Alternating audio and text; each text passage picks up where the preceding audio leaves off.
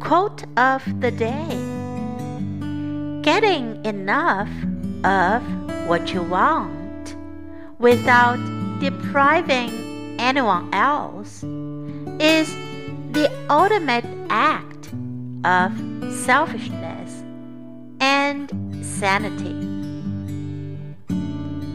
By Joy Browne.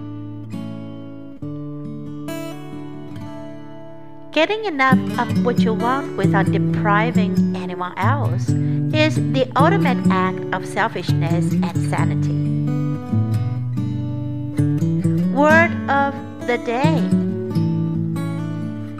Sanity. Sanity